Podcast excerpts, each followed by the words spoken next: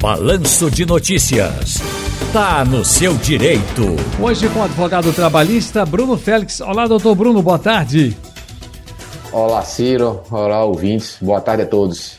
Outubro Rosa e muitas pessoas não sabem, mas os pacientes com câncer têm uma série de direitos garantidos por lei que podem assegurar aí uh, um pouco mais de tranquilidade durante esse momento tão delicado da vida. Eu queria que o senhor, uh, doutor Bruno Félix, uh, começasse listando quais são esses direitos. Não sei se são, são muitos, a gente poder demorar, mas ali elencando pelo menos assim os principais ali. Perfeito, Ciro. É, a lei prevê a, vários, é, desde saque de FGTS, é, do PIS, saque do PASEP, o auxílio doença, a aposentadoria por invalidez, isenção de imposto de renda, de PVA, depender do estado, é, tem tramitação preferencial de processo, isenção de IPI na compra de veículos, enfim, é uma série de, de benefícios que a lei prevê, que a lei, é, desde o momento que é diagnosticado, e até mesmo no momento que o paciente ele está é, aferindo, ele está fazendo o teste para fazer os exames, na verdade, a palavra correta, fazer os exames para saber se tem ou não aquela doença, quando a lei permite que esse trabalhador ele se ausente por até três dias no período de 12 meses, é, sem que é, aquele dia de trabalho seja descontado dele. No dia de trabalho, não, o dia que ele foi para fazer exame, comprovadamente, um exame preventivo Sim. de câncer, seja homem ou mulher, especificamente agora no outubro rosa que nós estamos. Ô, doutor Bruno, eu sei que, não sei se é interessante, não, vamos aqui ao vivo e a gente vai fazer isso aqui, me ajude, ele ajuda também. Daria para o senhor abaixar um pouquinho a sua câmera, que aparece muito mais teto, tá quase no seu pescoço. Aí, opa, opa, opa, soltou, melhorou bastante, melhorou bastante, agora Perfeito. melhorou. É, eu só queria entender o seguinte: ah, e para ter acesso a esses benefícios, por exemplo, que o senhor citou aí? É, o, no caso do saque do FGTS, basta o requerimento junto à Caixa Econômica, é, o saque do PIS, a mesma coisa, e do PASEP junto ao Banco do Brasil, é, e deveria, todos esses, esses, requerimentos deveriam ser feitos é, acompanhados de laudo médicos e exames.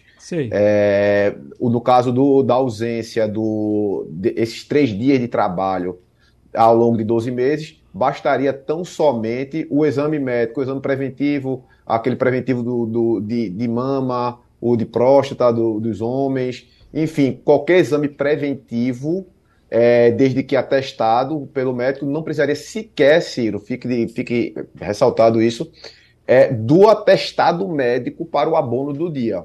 Tá, eu, Mas, eu, vou, eu recebi. Via de regra, via de regra, todos esses requerimentos são feitos é, junto à instituição e com o exame médico e o atestado.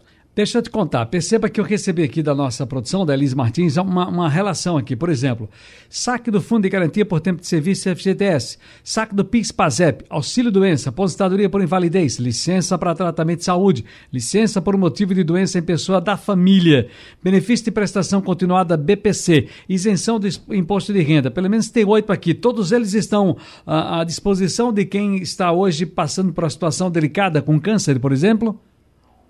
Isso, todos, todos eles e tem isso aí. Essa isenção de imposto de renda, inclusive, é, ela é, é bem antiga, é, um, é, um, é muito comum.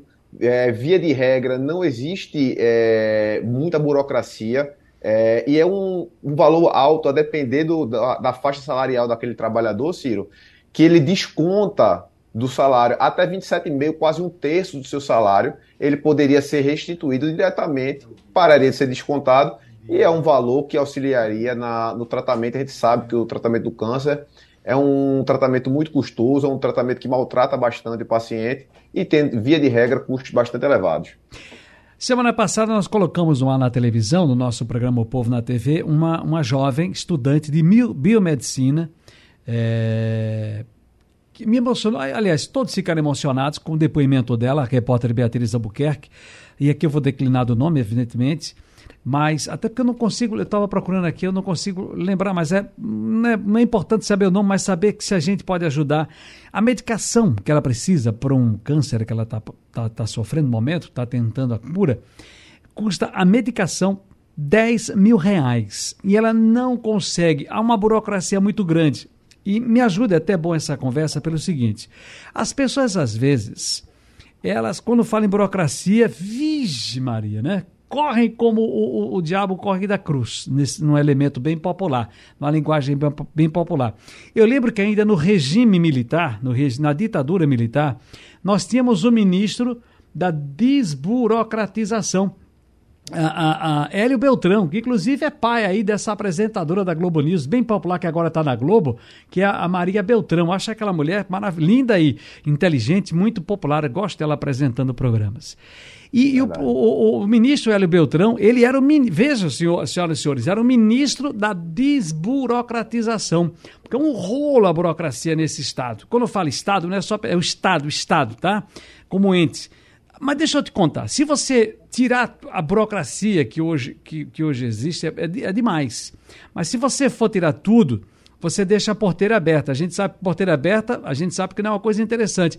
Temos que ter regulações, regras, uh, a compliance, a governança nas coisas.